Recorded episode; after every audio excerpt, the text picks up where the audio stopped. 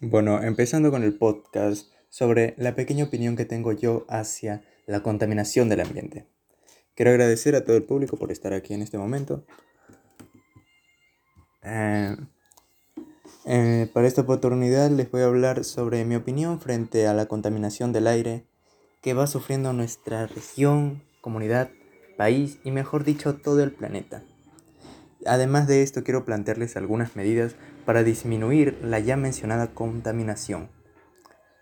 Y empezando, platicarles sobre mi opinión, la cual sería que creo yo que el planeta está pasando por una situación despreciable y ciertamente compleja, en la cual nosotros somos partícipes, ya que ocasionamos lo que llamamos la contaminación ambiental, lo cual abarca los mares, los suelos, el aire, dañando así nuestro planeta. En los últimos años hemos traído graves consecuencias a la salud de todo ser vivo y por ende ya debemos de tomar protección y mantenimiento ante las cosas que hacemos para no dañar a nuestro medio ambiente. Debemos tomarle la importancia que se merece.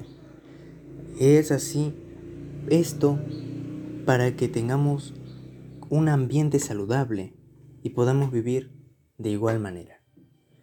A continuación te voy a presentar algunos ejemplos de lo que hacemos en nuestra vida diaria que contaminamos el ambiente.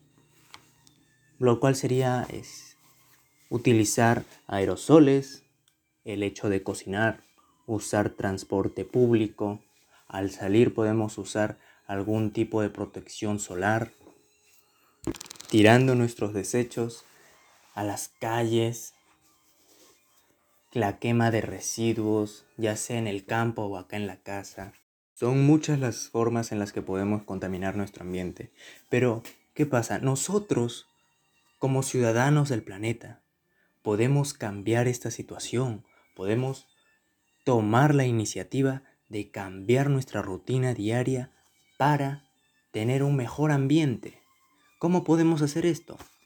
Podemos reducir algunas actividades diarias que realizamos, como usar el transporte público, usar muchos plásticos, generar menos desechos, además de que podemos reducir la demanda de algunos productos que se necesiten de nuestros recursos naturales para evitar la explotación de estos para que no sea un recurso que nos falte en un futuro, para que estos recursos a largo plazo no escaseen, ya que son muy necesarios para nuestra vida. Por ejemplo, si es que talamos muchos árboles por la demanda de cuadernos, las hojas, ¿qué es lo que va a pasar? La cantidad de CO2 en nuestro aire va a aumentar ya que los árboles son los principales que se encargan de extraer ese CO2 de nuestro ambiente para que nosotros podamos tener un aire saludable, que no nos perjudique. Otras acciones que también podemos proponer para que nuestro ambiente se vea mejorado es mantener la regla de las tres R, la cual es reducir, reciclar y reutilizar.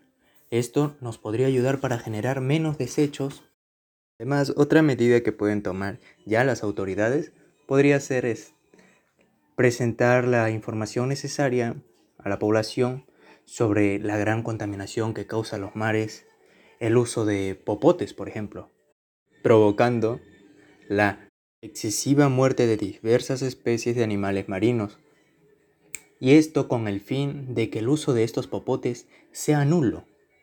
También las autoridades podrían incentivar a la población de usar productos amigables con el ambiente para que no sea deteriorado.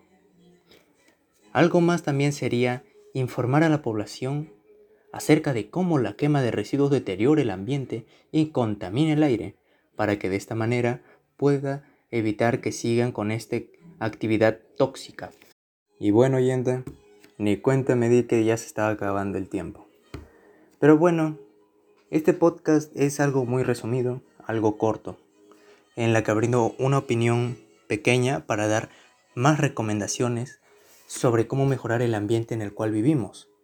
las cuales creo yo que tú sí pondrás en práctica.